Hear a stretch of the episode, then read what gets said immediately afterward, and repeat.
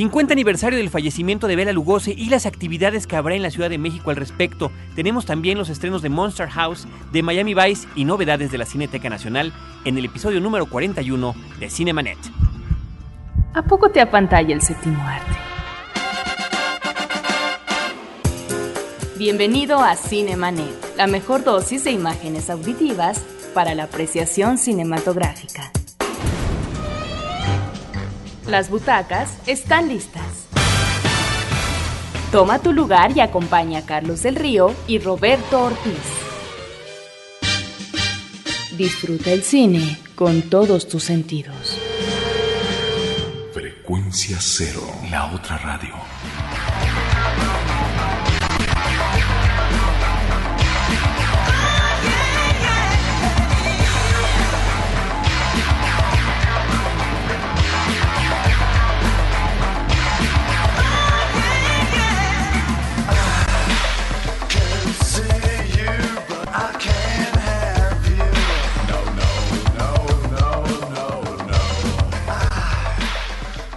Lo que estamos escuchando se llama Deliver Me, lo canta e interpreta Forskin 500 y pertenece a la película El Fanático, de Fan.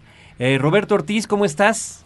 Pues muy contento porque tenemos invitados especiales y vamos a hablar realmente de personajes que han trascendido en la historia del cine, específicamente en el cine de horror. Tenemos muchísimas novedades que comentarles en este episodio de Cinemanet. Eh, yo soy Carlos del Río, pero primero que nada, Roberto Ortiz, hay que dar una noticia muy importante para nosotros.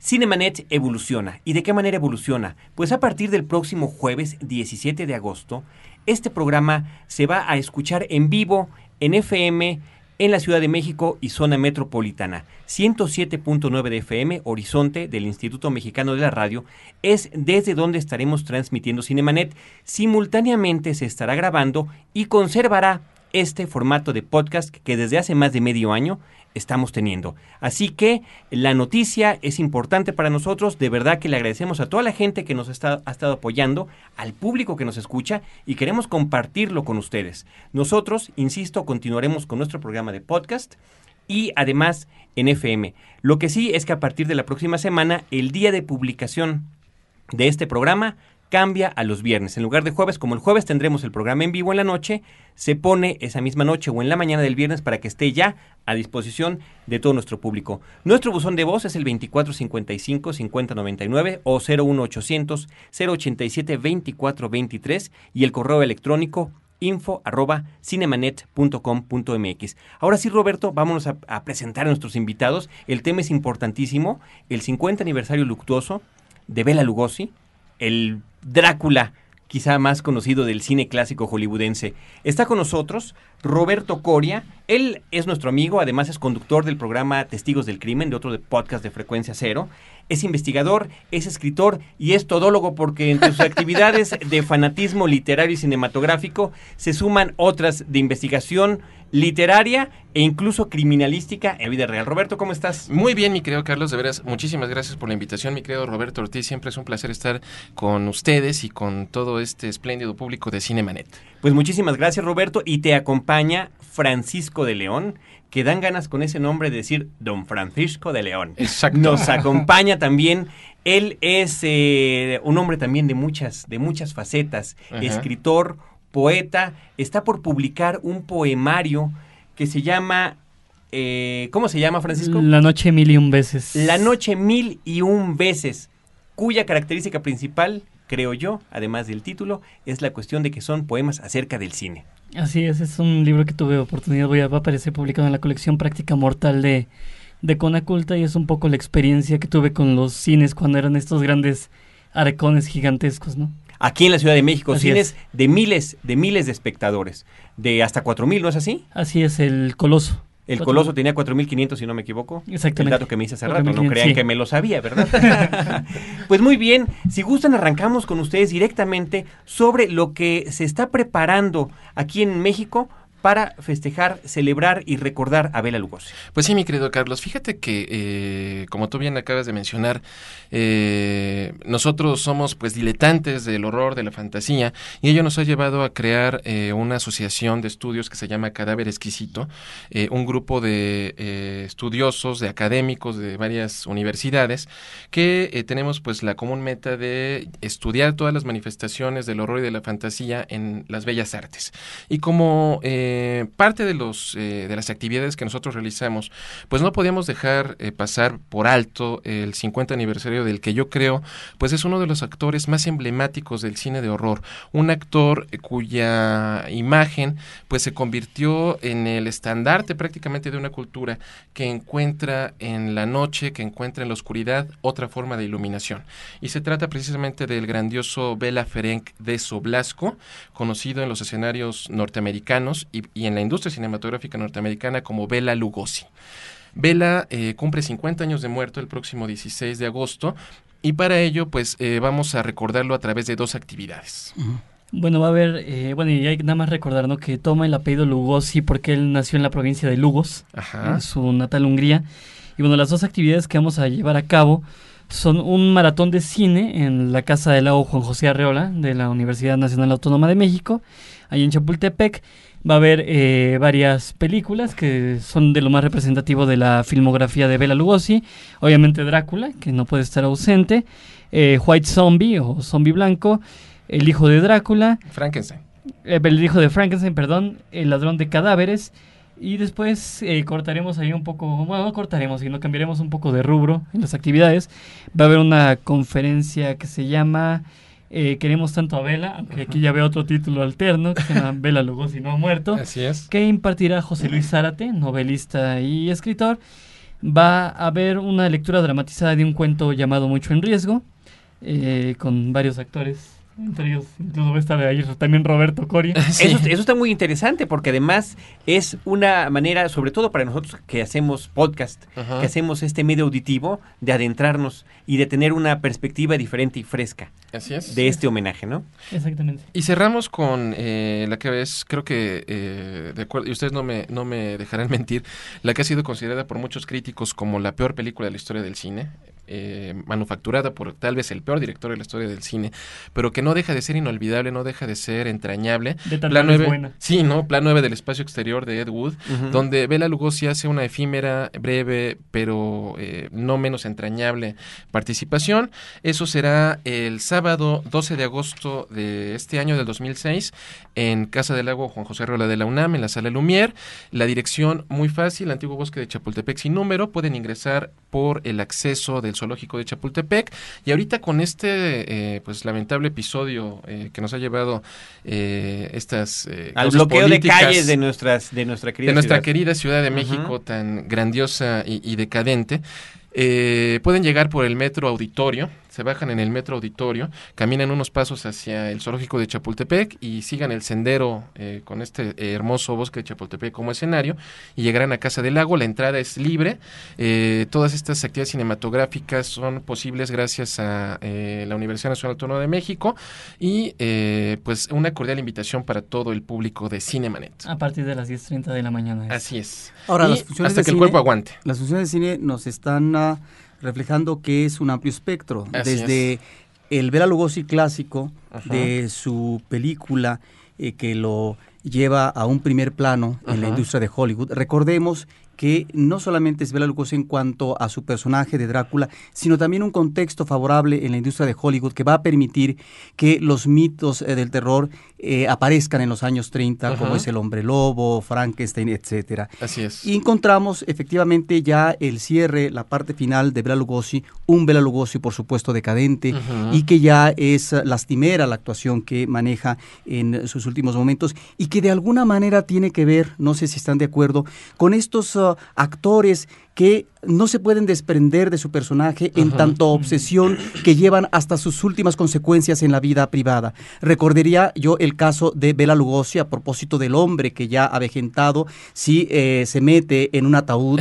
Y recordaría también eso a propósito del cine de horror. Pero en el caso del cine de aventuras y específicamente de Tarzán, Johnny Weissmuller, que en Acapulco ya avejentado, el hombre eh, clamaba, ¿verdad?, eh, a la selva, ¿no? Y gritaba como el Tarzán de esas películas formidables de, los años 30. Exactamente, mi querido Roberto. Pues eh, esa es una actividad, por otra parte, tal vez adelantándome un poco a tu, a tu resumen de actividades de la Cineteca Nacional, el próximo martes 15 de agosto, su servidor Roberto Coria estará ofreciendo una plática, una charla de café dentro de este grandioso ciclo que organizan ustedes, encabezado por Catherine Block, y la plática se llevará a cabo a las 5 de la tarde en la sala 4 de la Cineteca Nacional. Posteriormente a esta charla, vamos a presentar la que yo creo que es uno de los mejores homenajes que se ha hecho a Bela Lugosi y que es precisamente la cinta Ed Wood del no menos grandioso Tim Burton, este bioepic maravilloso basado en ahí en algún par de biografías de este cineasta, donde vemos a este Bela Lugosi decadente ser rescatado por Ed Wood, este cineasta eh, pues bastante eh, menospreciado, aunque yo pienso que eh, este cine de serie Z hay que también aprender a, valorarlo, tiene su encanto. Sí, claro. Y que yo creo que el, mejor mensaje que deja Ed Wood es que, la amistad es uno de los aprecios más perdurables del ser humano. Esto será el 15 de agosto en la sala 4 de la Cineteca Nacional a las 5 de la tarde. Oye, pues está estupendo ese paquete. Primero la charla con Roberto Coria sobre Bela Lugosi, posteriormente la exhibición de Ed Wood, verdadero y grandioso homenaje, película como tú bien dices de Tim Burton, espléndida en blanco y negro, esta increíble actuación de Johnny Depp como el mismo Ed Wood que te transmite el amor y la pasión muy mal enfocada que tiene hacia el aspecto cinematográfico y Martin Landau en esa interpretación inolvidable inolvidable de verdad de Bela Lugosi. Y, ahí es donde, perdón, es la que se llevó el Oscar como mejor actor de reparto. Y donde Tim Burton está homenajeando a la historia del cine. Porque es una figura clásica de los años 30 y luego un protagonista como Edud, que se corresponde a otra generación, pero que sigue fiel, obsesivo, obcecado por lo que es eh, la transmisión a las nuevas generaciones del cine fantástico y de terror, aunque sea en las condiciones más precarias. Y, una, y un aspecto interesante, ¿no? Por ejemplo, este encuentro que, que tiene Ed Wood, hipotético, por supuesto, con Orson Welles. Ah, claro el, que ha sido considerado el, mejor director de la historia del cine, conociendo al más bajo, pero al final de cuentas los une esa pasión, los une ese entusiasmo, eh, verdaderamente la vehemencia, la entrega que hace Ed Wood para poder realizar sus películas es algo que yo creo que todos los cinéfilos podemos apreciar y podemos sentirnos identificados con ello. Es cierto. Bueno, y que además, por ejemplo, Martin Landau no lo decía cuando recibió el Oscar, que, que finalmente lo recibía más bien a nombre de Bela Lugosi, ¿no? Que fue estigmatizado y nunca se le dio el reconocimiento que, merecía. Yo creo que finalmente su trascendencia es tal que incluso el propio Gary Oldman, cuando interpreta a Drácula, aprende húngaro antes de, de, empezar la filmación para tratar de igualar el acento ¿no? de Vela. Así es, y recordando también aquella anécdota sobre el asunto de que Lugosi no quiso aceptar el papel de la criatura para Frankenstein, que además significó un demérito en su carrera y catapultar a Boris Karloff como eh, otro gran actor del cine de terror. No nos vayamos tan lejos, ¿no? El propio eh, papel que Drácula, el papel de Drácula que, que, hizo Bela Lugosi, se debió a que el actor original designado para interpretar, que era Lon Chaney, falleció de cáncer. Entonces, pues esto también le abrió la puerta, ¿no? no eh, hay muchos aspectos, ya platicaremos mucho sobre la vida de Bela Lugosi, tanto en la Cineteca Nacional como en Casa del Lago Juan José Arriola. Pues muy bien, vámonos a un pequeño corte. Mientras tanto, escuchamos Undercover, es Joey Deluxe quien interpreta y es música de la película Godzilla. Una ah. canción, una rola que habla sobre el papel del espía en el cine. Muy bien. Regresamos.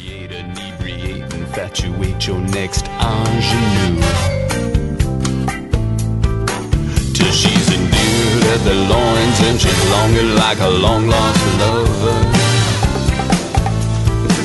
That's when you know that you're working undercover.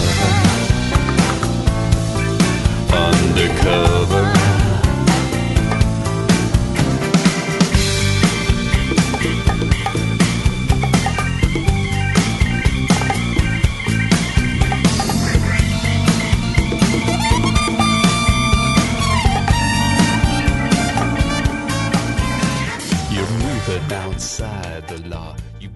No te quedes fuera de foco.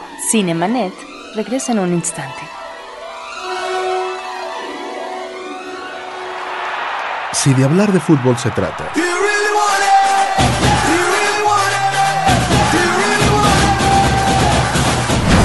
Ahora, empatada y gol, fútbol mexicano, Copa Libertadores, Copa Sudamericana, Mundial de Clubes.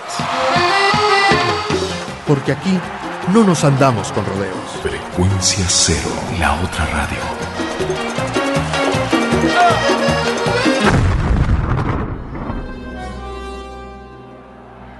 Historias múltiples en tiempos cortos. Cinemanet. Regresamos.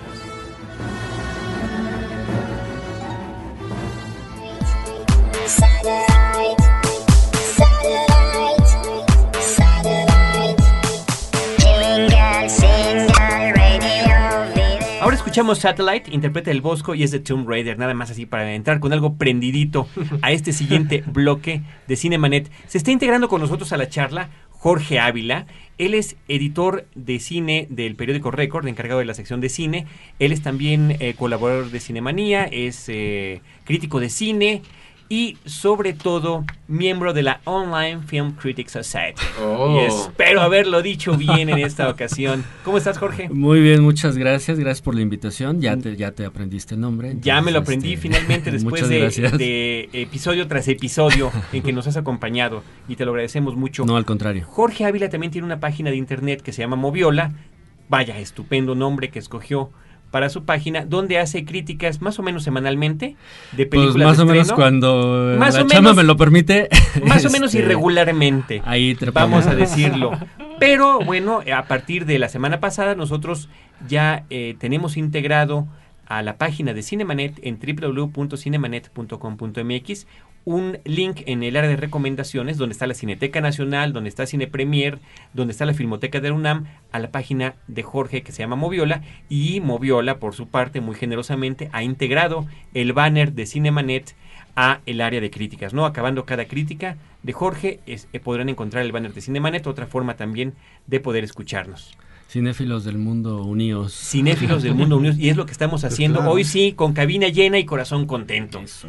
Pues si les parece, seguimos con la cuestión de la cartelera comercial. Varias películas llegaron a la cartelera en México, entre ellas Elsa y Fred, está también Monster House y Miami Vice, que es eh, pues con un par de semanas de diferencia, ¿no? Más Con- o menos. Con sí. lo que se estrenó en Estados Unidos. Si gustas, Jorge, arrancar con, con tu comentario de esta película de Michael Mann.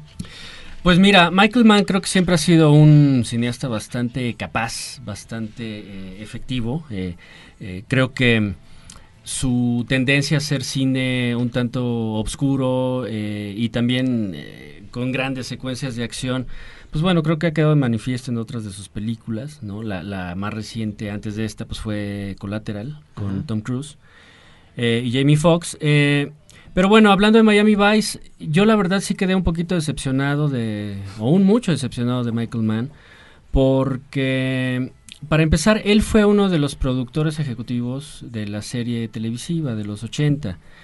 Eh, y como tal, pues bueno, quizá por el nombre Miami Vice, por el título, a lo mejor yo o, o mucha gente esperaba pues ver quizá una rechura o una versión de la serie de tele. Pero pues resulta que de Miami pues nomás tiene el, el título porque incluso casi en la película casi no hay acción en Miami, no o sea, se, Miami, se la pasan en otros lados, en Colombia, en, en, en La Habana, ¿no? En. Cuba. Este y, y aunque sí, bueno, la cuestión del vicio sí, sí aparece en la película, creo que la película eh, pues no está bien lograda. Creo que de repente es muy... Tú comentábamos eh, ahorita fuera del aire eh, que de repente pues sí te, eh, te emociona y de repente pues se te aburre mucho. Y ese es el problema de la película. Creo que la historia no, no cuaja. de repente siento que quieren meter ahí man, el background de, los personajes principales, ¿no? que son Colin Farrell y, Jamie Foxx. Y no, no, no, em, vamos, son cosas metidas como un poco a fuerza, ¿no? Incluso hay ahí algunas escenas eróticas, etcétera, etcétera, que no vienen ni al caso para la historia. Eh, creo que es mucho bla, bla, bla, bla, bla. Es, es, es más una película que se acerca, creo yo, más al, al cine, de, al film noir, ¿no? Al, al- al cine oscuro o al, al cine de clase B que, que a una película como las que nos tenía acostumbrado. O sea, el- yo siento en lo personal que la historia no cuaja, que los personajes tampoco se desarrollan, no tienen además el, el- el impacto y la... eh, pues esta cosa empática o de moda incluso que tuvieron los originales, ¿no? Este Don Johnson y eh, era Philip Michael Thomas, si no mal recuerdo.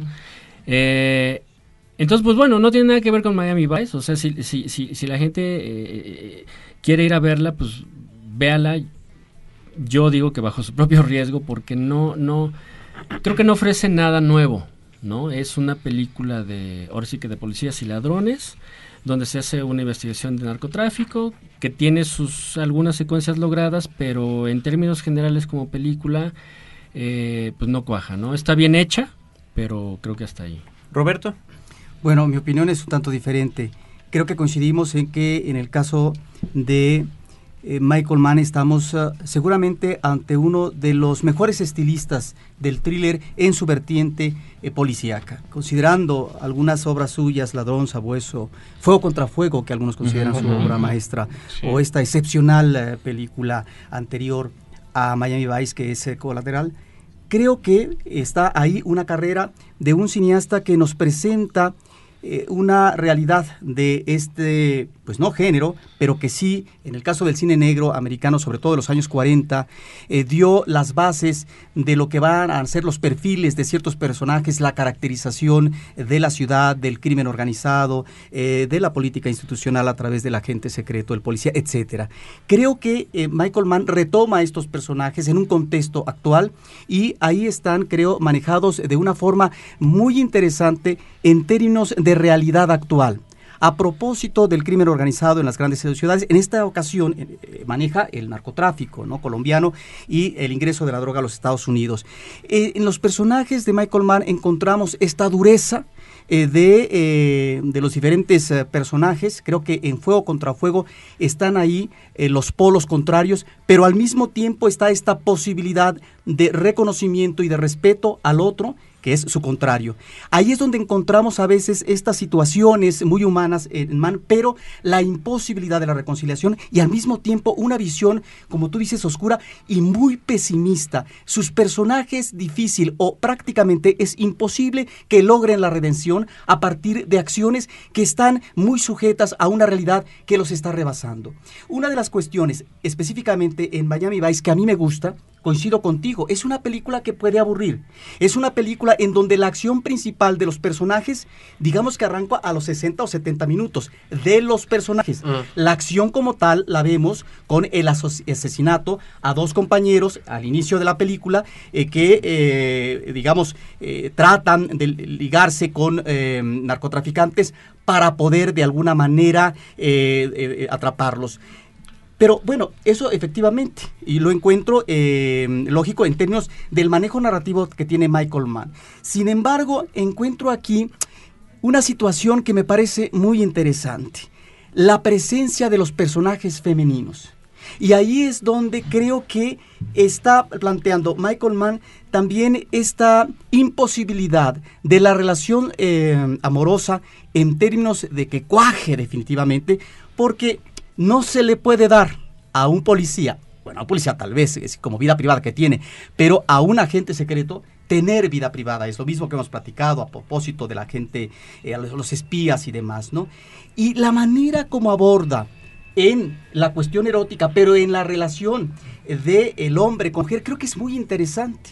Si nosotros nos fijamos en cada una de las escenas, por ejemplo, la relación que tiene eh, Colin eh, Farrell con eh, esta estupenda presencia de Lee Gong y al mismo tiempo eh, Jamie Foxx con eh, su chica en la cama, en la relación sexual, lo que predomina, aparte de lo que pudieran ser las miradas y el encuadre de la cámara en términos de perfil, es la espalda del hombre que de alguna manera pudiera uno pensar es eh, la manera cautivadora y de protección del hombre hacia la mujer. Qué curioso.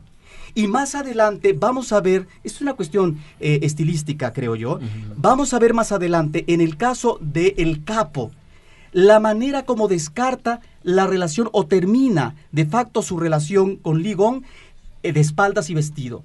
Es decir, esto no es gratuito. Y lo que creo que él maneja muy bien en el caso específico de la relación de Lee Gong con Colin Farrell es esta posibilidad de un romance inmediato, intenso, pero sin futuro. Por eso es que en un momento de diálogo donde se están reconociendo los personajes, eh, Colin Farrell le dice, tenemos que salirnos en algún momento de nuestras vidas de estos trabajos. Ella, en el caso del narcotráfico, yo como policía. Por supuesto, no declaran porque cada quien maneja sus partes eh, de manera oculta.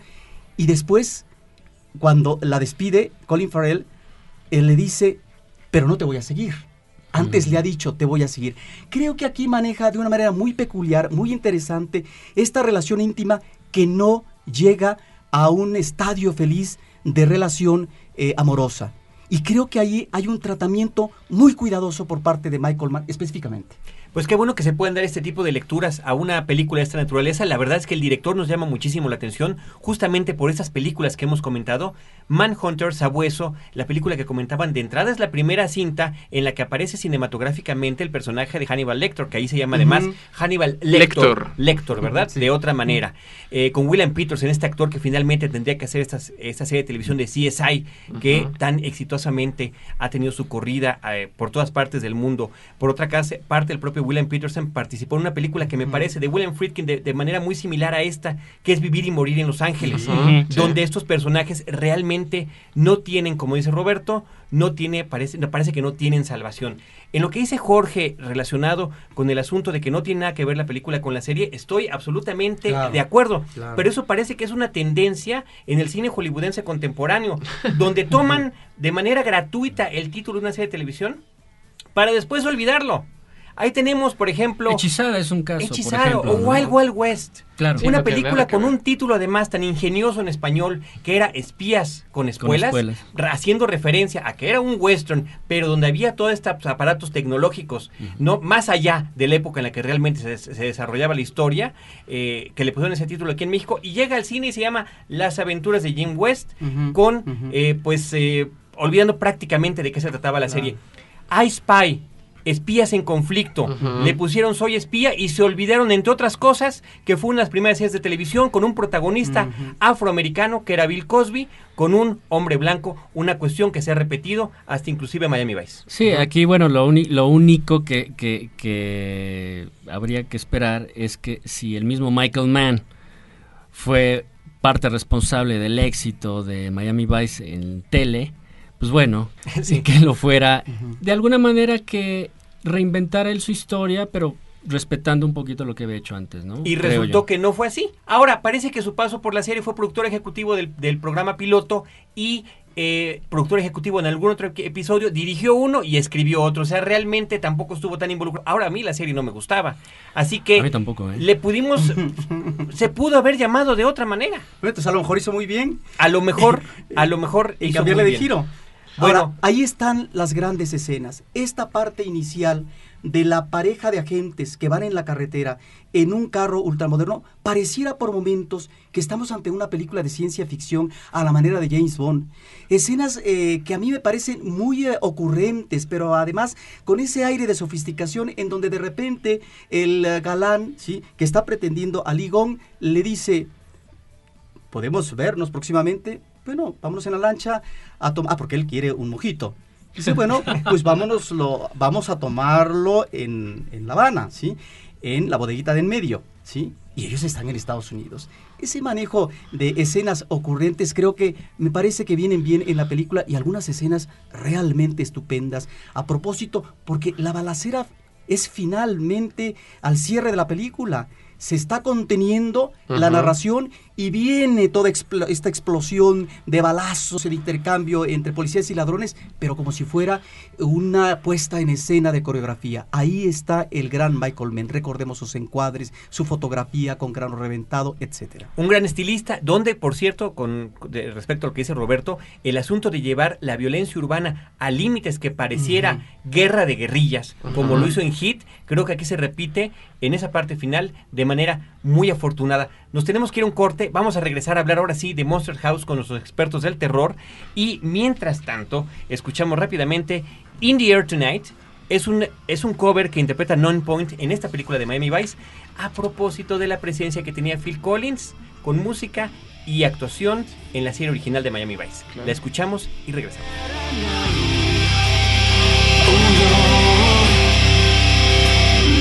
And I've been waiting for this moment for all my life. Oh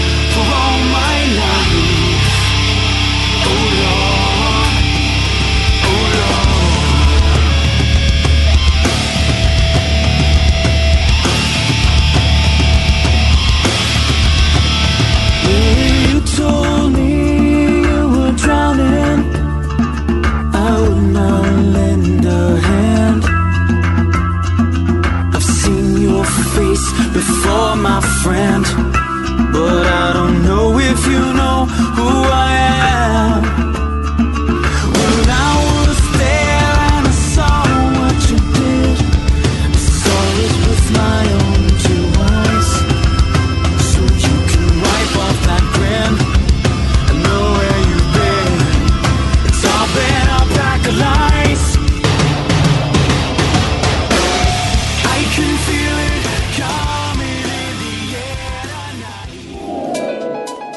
Cinemanet regresa en un instante.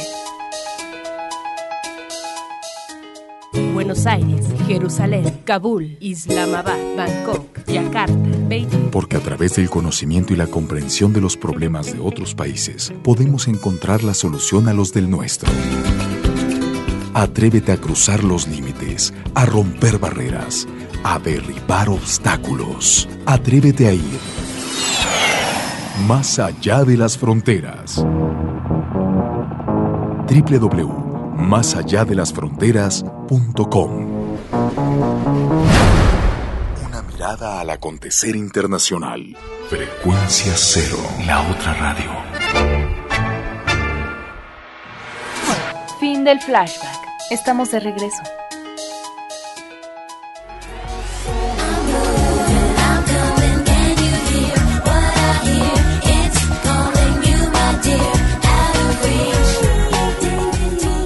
De la película The Beach, La Playa, estamos escuchando All Saint interpretar Pure Shores. Roberto Ortiz, vámonos con otra película de Argentina y España que se llama Elsa y Fred, que llegó a la cartelera en México. Mira, esta es una película que se presentó en una muestra internacional de la Cineteca y que tiene a dos magníficos actores muy veteranos. Uno de ellos se llama Manuel Alexandre, que ha hecho más de 200 películas y que recibió eh, este año el premio como mejor actor, el Goya en España.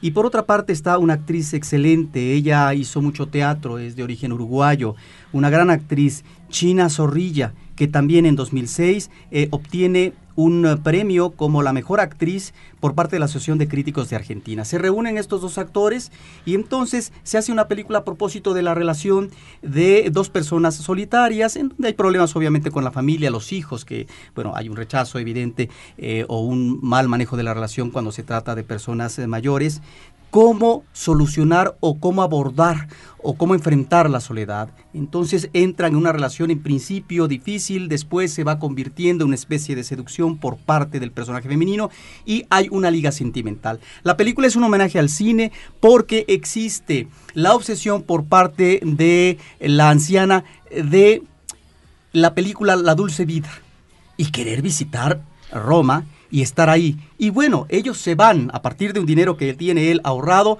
en vez de dedicarlo a un negocio eh, de su hija, pues eh, se van a la misma fuente de Trevi en Roma, recordando, porque además la película nos presenta fragmentos eh, de la película de Fellini de los años 60 de La Dulce Vida, eh, con estas presencias impresionantes, por un lado, eh, Anita Egber y el galán Marcelo Mastroianni.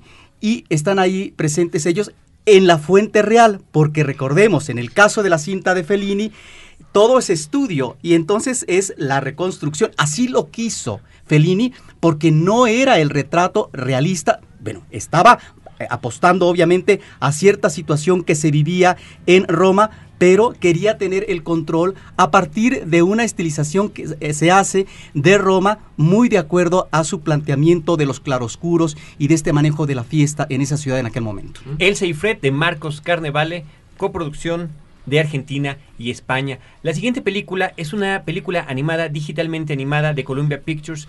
Es una película producida donde aparecen como productores ejecutivos Robert Zemeckis y Steven Spielberg. Se llama Monsters House, la casa de los sustos, es como le pusieron en español. Así es, y, y yo creo que con Monster House nos encontramos con la gran sorpresa del cine de animación de este verano, el cual yo pienso que ha sido un verano bastante desangelado. Vecinos Invasores es divertida, Cars no es la mejor película de Pixar definitivamente, pero yo creo que Monster House es algo refrescante, es eh, una sorpresa muy agradable y eh, se trata precisamente de la ópera prima de un joven director llamado Gil Kennan, que es un egresado de, de la UCLA, un chico bastante aplicado, que como dices Carlos, eh, Steven Spielberg y Robert Zemeckis, debido a un cortometraje que hizo también basado en, en esta idea de una casa embrujada, eh, pues logra ser apadrinado por estos dos eh, gigantes y pues nos entrega este divertimento, esta película como tú dices, animada por computadora y pues que explota esa fascinación que sienten los niños por el miedo, por eh, esta eh, forma maldita que es el cine de horror y que eh, pues es un, un buen espécimen para que los chicos se adentren en este tema. Bueno, y que además eh, cabe señalar que, que algo que me pareció muy llamativo de la película es que se aleja de esta tendencia que había habido en las animaciones y que tienen que ver un poco con el horror. Esta obsesión por imitar a Burton, ¿no? En más de un momento, ¿no? Al estilo del extraño mundo de Jack, etcétera. Se aleja bastante de este de este tipo de, de De esa cuestiones. tentación. Exactamente, esa tentación, exactamente. Eh, los personajes están muy bien planteados desde mi punto de vista. La historia, si bien es extremadamente sencilla, igualmente resulta encantadora por, por la, por la sencillez. O sea, uno nunca se imagina que se va a solucionar de manera tan, incluso impredecible, ¿no crees, Francisco? eh, Exactamente, sí, en más de un momento impredecible. Yo, yo lo único que, que lamentaría eso a medias porque me gustó mucho la versión. eh, a mí me tocó verla doblada. En la, en la premier. Y que bueno, yo, yo francamente no sé si coincidirán ahí, pero y ojalá me escuche el que hace las versiones, pero estoy harto de esas versiones regionalistas Ay, que ya eso lo predomi- hemos comentado en más de una ocasión. La Terrible, tropicalización famosa de... Penosísimo. Exactamente, digo, con el Tata, con, con esa gente sonaba sonaba espontáneo el hecho de que dijeran papazul o palabras por el estilo. Ahorita tan se ve que es de la versión, que suena extremadamente forzado por parte de los actores, pero aún así el doblaje no es tan lamentable como en otras, este, Casos. como en otras ocasiones, dígase, Los Increíbles. Eh, pero, eh, pero está bien llevado, la versión me parece adecuada y, y sobre todo que no es una película para nada ingenua. Eso, eso me gusta mucho, que es una película que yo creo que trata con mucho respeto a los niños. Yo trabajé con, con- con niños en radio durante mucho tiempo. Y, y me sorprende esta capacidad de no tratarlos como si fueran bobos, ¿no? De no tomar el tema como, como si no comprendieran qué es lo que está pasando. La película es una trama muy inteligente, muy sencilla, pero que rompe con esa idea de la Y a la vez muy absurda. seria, ¿no te parece? Exactamente, O sea, hay una trama seria y hay una trama realmente de un cine que verdaderamente incluso pudiera asustar. Sí, de hecho, bueno, yo, yo creo que los dos grandes méritos que tiene Monster House son, por un lado, precisamente la historia, ¿no?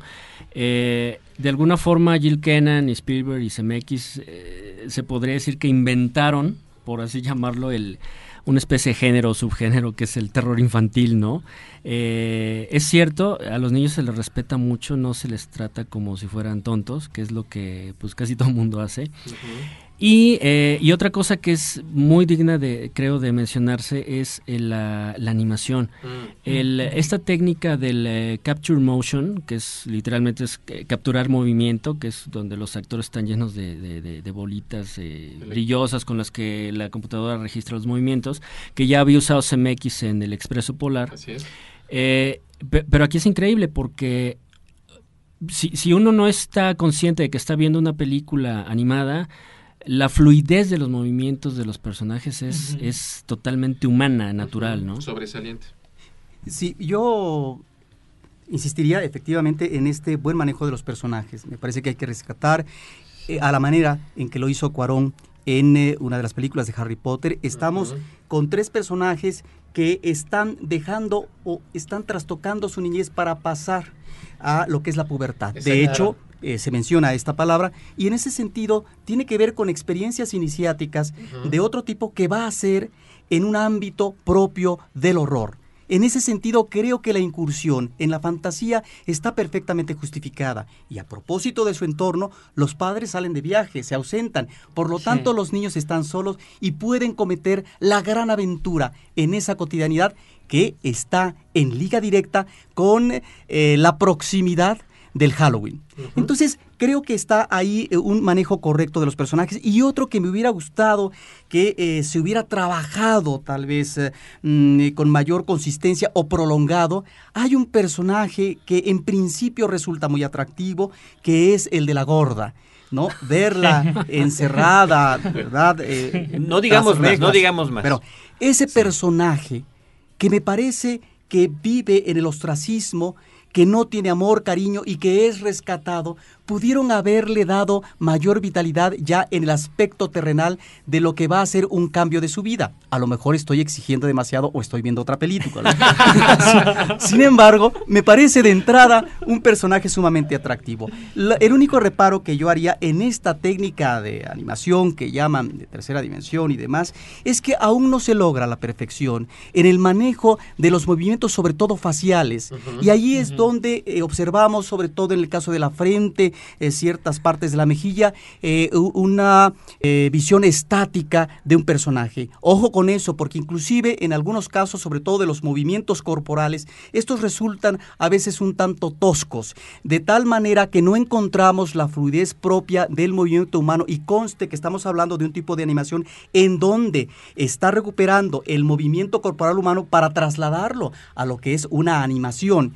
En ese sentido, creo que estamos todavía ante una fase de evolución de la animación y en donde aún resulta eh, todavía no muy convincente el manejo del rictus, eh, de las gesticulaciones y demás. Hay un logro, por supuesto. de los humanos. Creo que eso es un tema en particular. O sea, se pueden animar muñecos, juguetes, Peces. animales, Sí, lo que quieras, lo que coches, quieras. coches, Claro. monstruos, La y, los, y los humanos, claro, y los humanos como que todavía no. A mí sí me desconciertan ese, ese tipo de rostros, como que no terminan además la estética de gustarme, pero la historia nos llega a envolver tanto que de verdad después se nos olvida y disfrutamos por otro lado los prodigios que realmente se pueden hacer con este tipo de animación. Ahí está nada más Claro. como ejemplo la toma inicial de la película que por una parte nos podrá Wow, recordar al Rey León wow. cuando Sí. veíamos a las hormiguitas caminando y al resto de los animales en el bosque corriendo. Aquí se trata de una hoja otoñal que a manera de la hoja de la pluma de Forrest Gump, Forrest Gump. va cayendo, ¿no? En este homenaje evidente a CMX, ¿no? A-. Vaya, homenaje del director o autohomenaje como productor ejecutivo. En un día otoñal. En un día otoñal, pero que además todo el fondo otoñal de las hojas de los árboles es impresionante.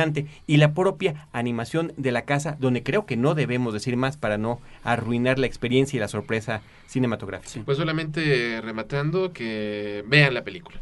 Vean la película Monster House, La Casa de los Usos. Roberto, para concluir, tenemos unos minutos para platicar de actividades muy interesantes que hay en la Cineteca Nacional. Pues ah, rápidamente, Carlos, mencionar que inicia esta semana un ciclo de cine alemán que se llama eh, ciclo de cine alemán contemporáneo, donde tendremos varias cintas y recomendamos al público, esto claro se hace gracias al apoyo eh, del Instituto Goethe en México, que nos ha traído lo, lo más reciente en los últimos años del cine alemán. Son varias películas, hay que ser duro, una cinta realmente interesantísima a propósito de la juventud y la dureza y la desolación que se encuentra en los entornos eh, urbanos, Niños Perdidos, Chica Estratosfera, La Cacatúa Roja, en fin, El Libre Albedrío, La Sonrisa del Monstruo, varias películas que conforman este ciclo que el público no debe de perderse. Y queremos decirle también al público que a partir de este miércoles se inició, del martes mejor dicho, eh, un ciclo que se llama 50 años de memoria audiovisual de los pueblos indígenas.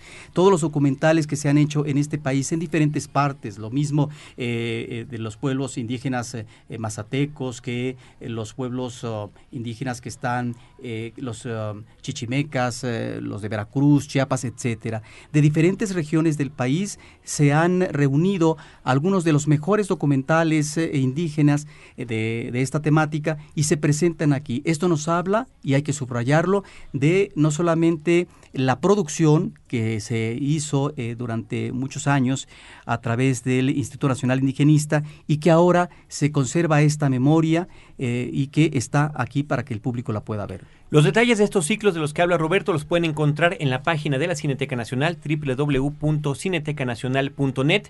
En la página de Cinemanet contamos con el vínculo para que ustedes puedan acceder a ella y eh, pues encontrar los detalles de estas cosas tan interesantes. No me queda más que agradecer a, a nuestro grupo de invitados. Yo creo que es tan selecto y tan agradable platicar con ellos que los tendremos que invitar para una muy próxima ocasión. Roberto Coria, Gracias, Carlos. Muchísimas Eh, gracias. A ustedes, un placer. Buena, que bueno, que estén todos muy bien. muchas gracias. Francisco de León, Muchísimas gracias por la invitación, Carlos, Roberto. al contrario, Jorge Ávila, Como siempre, muchísimas gracias por la invitación. Roberto Ortiz. Pues hasta, los, hasta la próxima.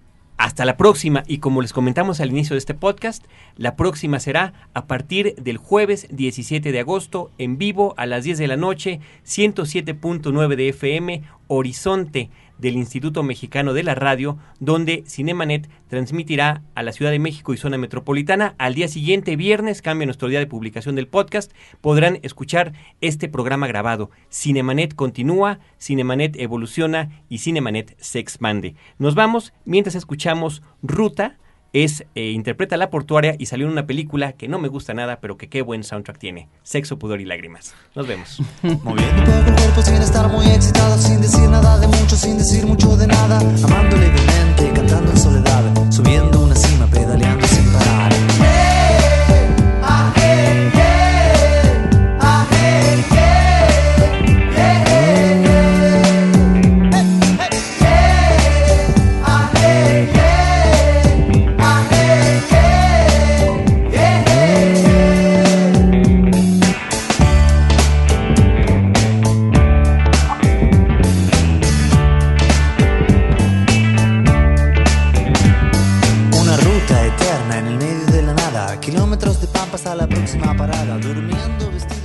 Los créditos ya están corriendo. Sigues en estado de shock. Cinemanet. Cada semana, un nuevo programa comentando las películas que sacuden tus emociones. Cinemanet. Solo en frecuencia cero. Frecuencia cero. La otra radio.